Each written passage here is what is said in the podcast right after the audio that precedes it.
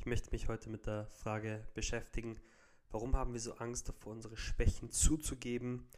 Oder vielleicht sogar einen Schritt früher noch, warum haben wir so Angst davor, uns unsere eigenen Schwächen oft sogar einzugestehen? Ich finde das ganz immer, immer ganz interessant, wenn, wenn ich so unterwegs bin, ähm, auf Partys oder ähm, ja, auch mit, mit Leuten in, in Einzelgespräche komme, in Deep Talks oder mich selber genauso auch beobachte in Gesprächen, fällt es mir immer wieder auf, dass es, dass es so ein paar Themen gibt, wo ich oder wo andere sich unglaublich schwer tun, drüber zu sprechen. Selbst unter dem Wissen, dass der andere, mit dem ich gerade rede, eigentlich einer meiner besten Freunde ist oder meiner besten Freundinnen. Ähm, und, und ich ihnen eigentlich wirklich extrem vertraue. Und trotzdem fällt es mir persönlich, und ich merke das auch bei anderen, oft weiß ich sogar, was, was bei den anderen vielleicht auch irgendwie so das Thema ist, mit denen sie sich so schwer tun, ohne dass es die anderen wissen, dass ich es weiß. ähm, aber dass, ähm, dass es oft mir selbst, aber auch den anderen einfach so schwer fällt, ja, damit rauszurücken, obwohl, obwohl man sich irgendwo denkt, okay, vielleicht ist es eigentlich sogar relativ offensichtlich und oft weiß ich selber sogar, dass der andere das vielleicht auch weiß. Und trotzdem ist es einfach extrem schwer darüber zu sprechen.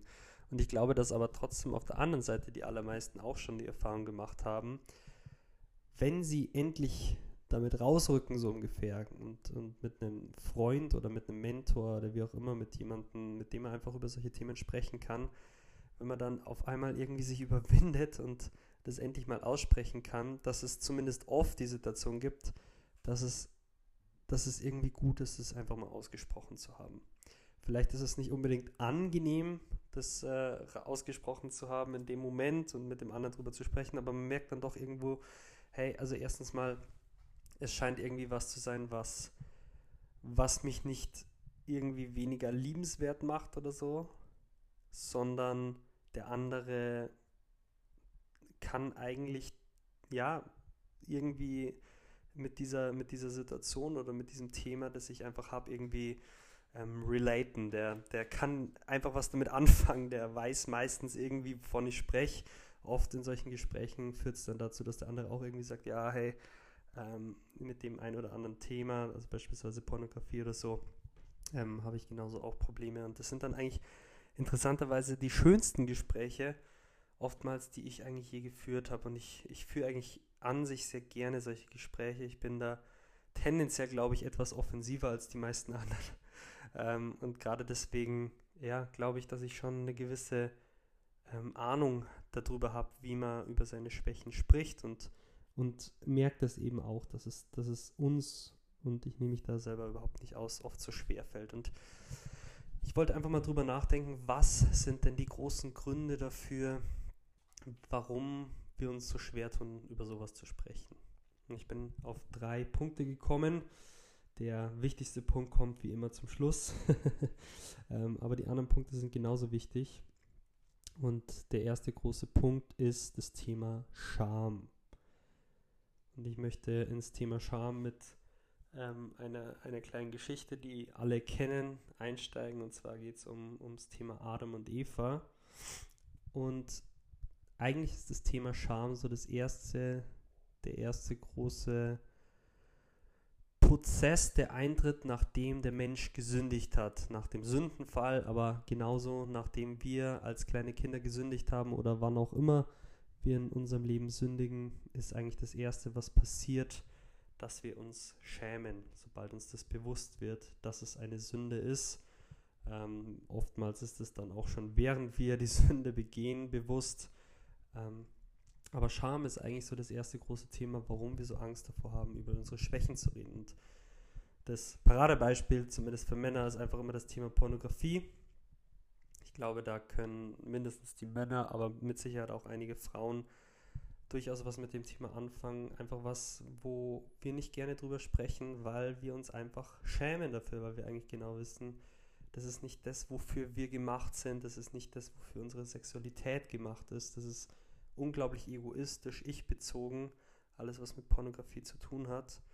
Und das ist ein erster großer Punkt, warum wir uns einfach schämen, warum wir oft Angst haben, über ja, unsere Schwäche in dem Bezug zu reden. Ich fand das immer ganz interessant, weil ich viele Kollegen hat, hatte, die sehr offen über das Thema ähm, Pornografie und Selbstbefriedigung, keine Ahnung was, ähm, über von mir aus irgendwelche Pornodarstellerinnen und was weiß ich geredet haben und gelacht haben.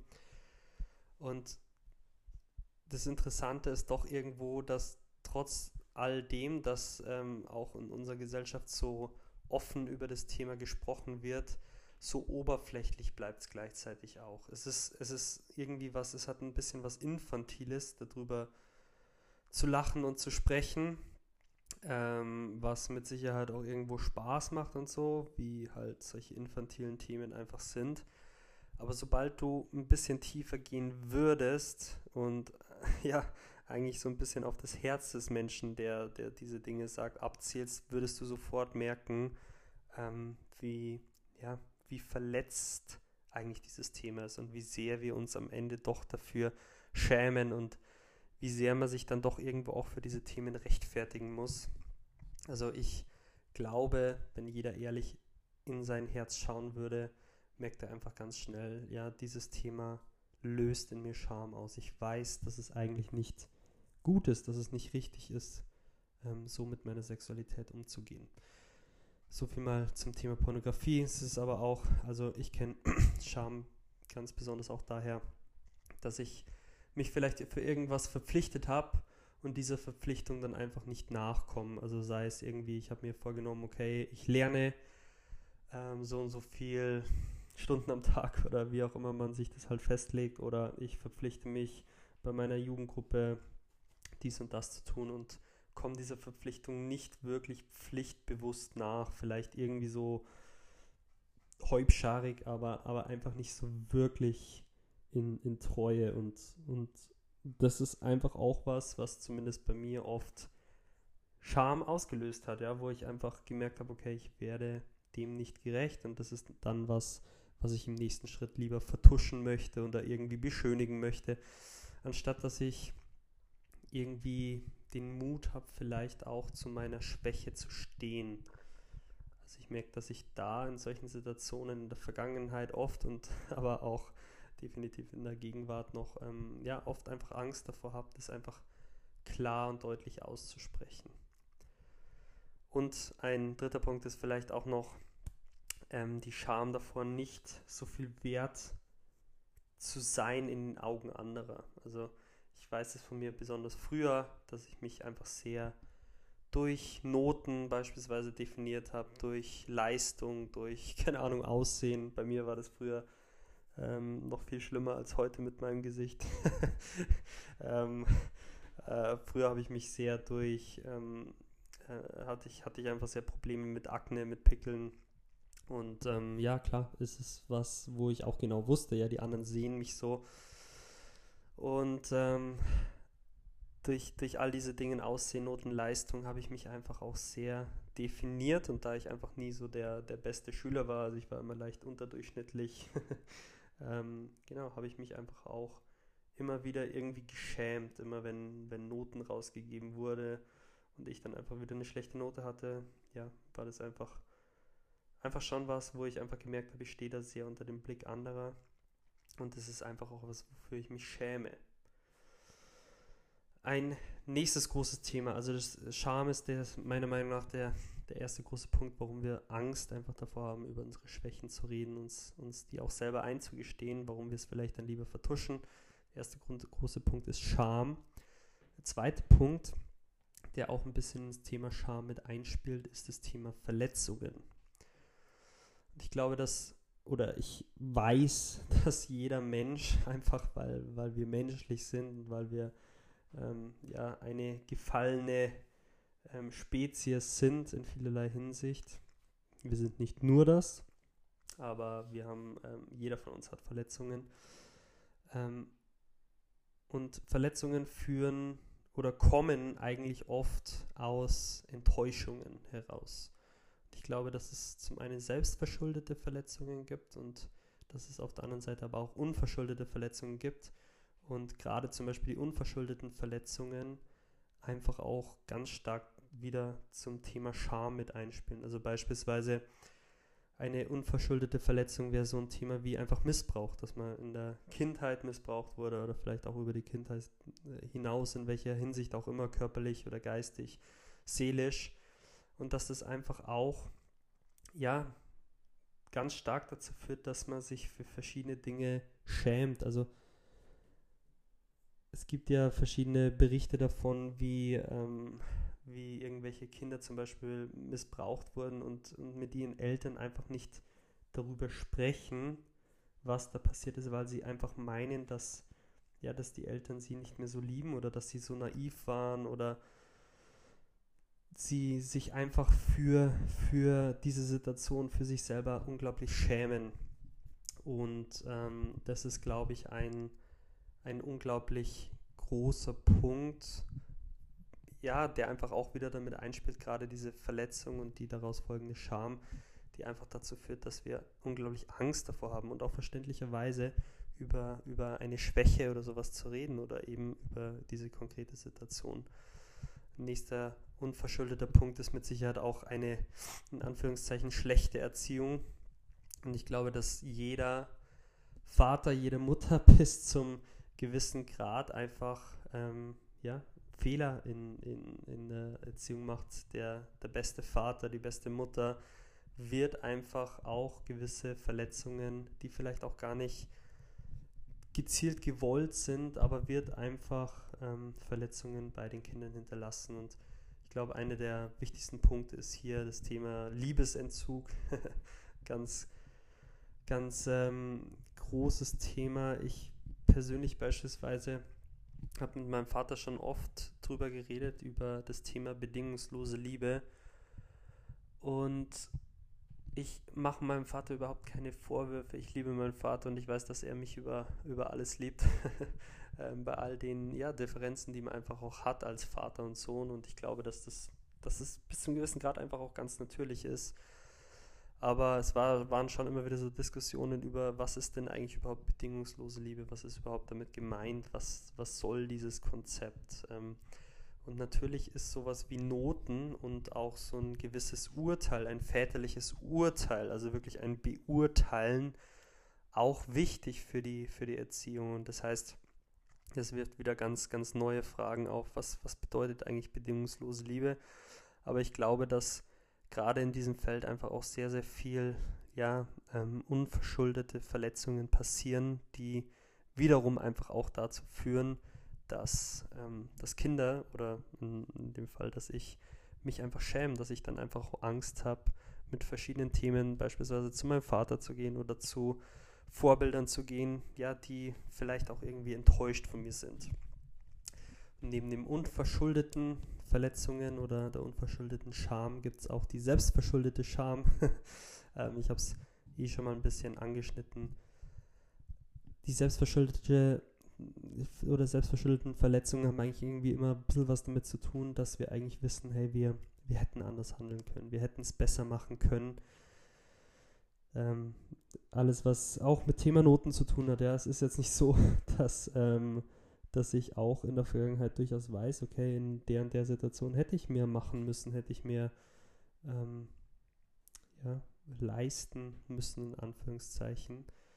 Ähm, hätte ich es auch vielleicht wirklich tun sollen, ähm, was einfach zu Enttäuschungen bei meinen Eltern oder bei meinen Lehrern oder wie auch immer ähm, führt, wodurch ich mich dann einfach auch wieder schäme. Also das Thema Verletzungen und Scham hängt ganz, ganz stark irgendwo mit, miteinander zusammen. Und ich glaube, dass Scham und Verletzungen einer der ganz großen Faktoren sind, warum wir einfach so Angst davor haben, unsere Schwächen anderen zu zeigen oder uns selbst Schwächen einzugestehen. Und das dritte und größte und meiner Meinung nach wichtigste Thema ist eigentlich der Punkt, denn an diesem Punkt wird es auch sehr, sehr konkret weil der Punkt uns eigentlich dazu auffordert, hey, du kannst was an der Situation ändern. Und zwar ist der Punkt, wenn wir hinschauen, wenn wir wirklich unsere Schwäche anschauen, müssen wir uns eingestehen, dass wir kein Opfer mehr sein müssen davon. Und ist es eigentlich völlig egal, welches Thema sich, man sich jetzt rauspickt, beispielsweise das Thema Pornografie. Ähm, und ich weiß, dass viele, viele Männer, ich, ich glaube wahrscheinlich 99 Prozent aller, aller Männer, vielleicht sind es auch nicht ganz so viele, aber ich glaube, es kommt schon auf jeden Fall gut in die Richtung. Einfach wirklich sehr starke Probleme, gerade in unserer heutigen ähm, digitalisierten Welt, wo ähm, Pornos nur zwei, drei Klicks ähm, vom Handy entfernt sind. Dass es einfach ein unglaublich großes Thema ist, wo wir immer wieder mit dieser Scham konfrontiert sind und uns das vielleicht einfach nicht eingestehen wollen, ja, weil es einfach schwer ist und weil jedes Mal, wenn wir diese, diese einfache Unterhaltung und diese Dopaminkicks und was alles man in das Thema Pornografie reinpacken möchte, wenn wir wirklich hinschauen würden, wenn wir wirklich uns eingestehen müssen, okay, hier gibt es was, was nicht richtig ist, was einfach nicht in der richtigen Ordnung ist, was was mich abhängig macht, was mich einfach weg von dem führt, ja, wie ich mir vielleicht meine Ehe irgendwann mal vorstelle oder was ich eigentlich ja, für, ein, für ein optimales Bild von Sexualität habe. Wenn ich mir das eingestehe, wenn ich wirklich bereit bin hinzuschauen, dann muss ich eigentlich vor allem auch zu dem Punkt kommen, okay, ich könnte etwas gegen dieses Problem tun. Oder ich gehe auch so weit zum Beispiel zum Thema Missbrauch. Ähm, wenn ich bereit bin hinzuschauen, ist der erste Punkt vielleicht erstmal sich einzugestehen, ja, ich bin an der Stelle tatsächlich ein Opfer geworden. Und ich glaube, das ist auch okay, sich das wirklich auch zu sagen, hey, hier, hier ist ein Problem in der Vergangenheit passiert. Und es wäre gut, glaube ich, mit, mit Freunden über sowas zu sprechen oder mit einem Therapeuten drüber zu sprechen oder mit, mit Menschen, denen ich wirklich vertraue.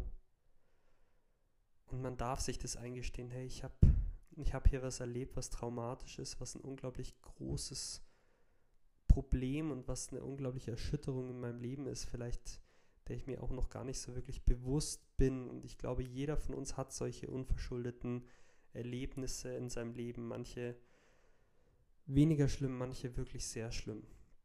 Und es ist okay, sich dann einfach bis zum gewissen Grad auch zu sagen, hey, ich ich bin hier wirklich ein Opfer geworden und das ist hart und es tut weh und ich will vielleicht auch nicht hinschauen. Aber wir müssen alle, jeder von uns muss an den Punkt kommen, dass wir einfach auch sagen, okay, ich bin zwar ein Opfer geworden an der Stelle, aber ich muss kein Opfer mehr sein.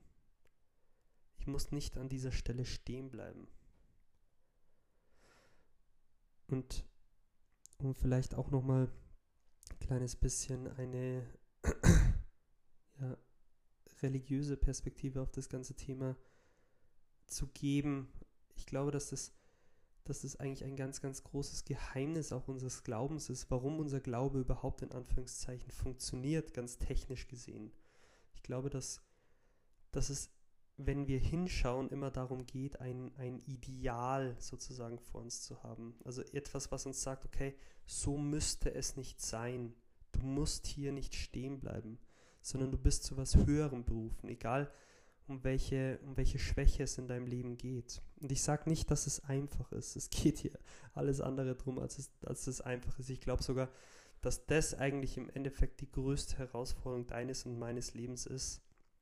Es geht aber darum, eben das Ideal dahinter zu sehen. Wie könnte es sein? Wie könnte mein Leben sein, wenn ich nicht von Pornografie abhängig bin? Wie könnte mein Leben sein, wenn ich meinen Verpflichtungen nachkomme? Wie könnte mein, mein Leben sein, wenn ich, keine Ahnung, mehr an meinen Noten, meinen Leistungen, an meinem Aussehen arbeite? Wie könnte mein Leben sein, wenn ich bereit bin, alles, was mir im Leben passiert ist, Missbrauch oder vielleicht auch der Liebesentzug von meinen Eltern oder was auch immer. Wie könnte mein Leben ausschauen, wenn ich bereit bin, hinzuschauen? Und ich glaube, dass das eigentlich auch das große Geheimnis vor allem des christlichen Glaubens ist. Denn es geht vor allem darum, Gott ist eben dieses Ideal, das uns auf der einen Seite immer dazu auffordert, jeden Tag wieder, und das ist hart, immer wieder auffordert, hinzuschauen. Er ist die Wahrheit, er ist das, der Weg, er ist das Leben. Er ist der, der uns ruft, der uns aus der Sklaverei herausruft. als das Volk Israel, das dann eben durch die Wüste gehen muss, durch die Wüste, und in der drei Generationen sterben müssen, bevor sie das gelobte Land erreichen und so weiter. Gott ist eben der, der uns da herausholt. Und ich sage wirklich nicht, dass das einfach ist und, und ich will da alles andere als zynisch sein. Aber das ist das, wozu wir gerufen sind. Und gleichzeitig ist Gott aber auch der, der gütige Vater, der uns eben nicht verurteilt. Ja? Er ist auf der einen Seite der, der, der das Ideal ist und, und, und auf diese Art und Weise uns sozusagen schon immer auch den Spiegel vorhält. Und trotzdem ist er auf der anderen Seite auch der, der gütige Vater, der, der bereit ist, diesen Weg mit uns zu gehen, der Mensch geworden ist und das Kreuz für uns, mit uns trägt. Und das ist ja einfach das große Geheimnis. Wir müssen lernen hinzuschauen. Und es wird eine Lebensaufgabe und das wird uns jeden Tag immer und immer und immer und immer wieder herausfordern. Und es geht darum, wirklich uns unsere größten Schwächen einzugestehen. Es geht darum, an die kleinen Dinge ranzugehen und an die ganz großen Dinge, an die, die offensichtlich sind und an die, an die Dinge, die, die in unserem Charakter so tief drinnen sind, dass es, dass es wie ein Messer ist, ja, das in unser Fleisch reinschneidet und das irgendwie rausholen muss. Und es gibt, es wird diese Dinge in deinem, in meinem Leben geben. Aber das sind die Dinge, die wir, ja, zu denen wir gerufen sind, das in unserem Leben zu verwirklichen. Und ich glaube, dass das auf der einen Seite eine der schönsten und abenteuerlichsten Dinge ist, die wir in unserem Leben erleben können. Aber es wird alles andere als einfach. Wir brauchen Freunde auf diesem Weg, die, die diesen Weg mit uns gemeinsam gehen. Und das wünsche ich dir und wünsche ich mir und ich bete für dich, ich bete für mich, dass wir ja zum einen solche Freunde sein können für andere, aber dass wir vor allem auch Freunde an unserer Seite bekommen.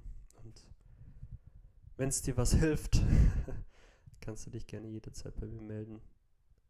Ähm, ich höre solche Sachen immer gern, was auch immer ähm, das Thema sein sollte. In dem Sinne, alles Gute, danke fürs Anhören und ich hoffe, dass es ein kleiner Impuls sein kann, ja, wie du vielleicht dich aufmachen kannst, einfach mal den ersten kleinen Schritt zu gehen, ja, mal über eine Schwäche zu reden, dir selber eine Schwäche einzugestehen, vielleicht aber auch mit anderen zu teilen, dass wir immer weniger Angst davor haben. Alles Gute.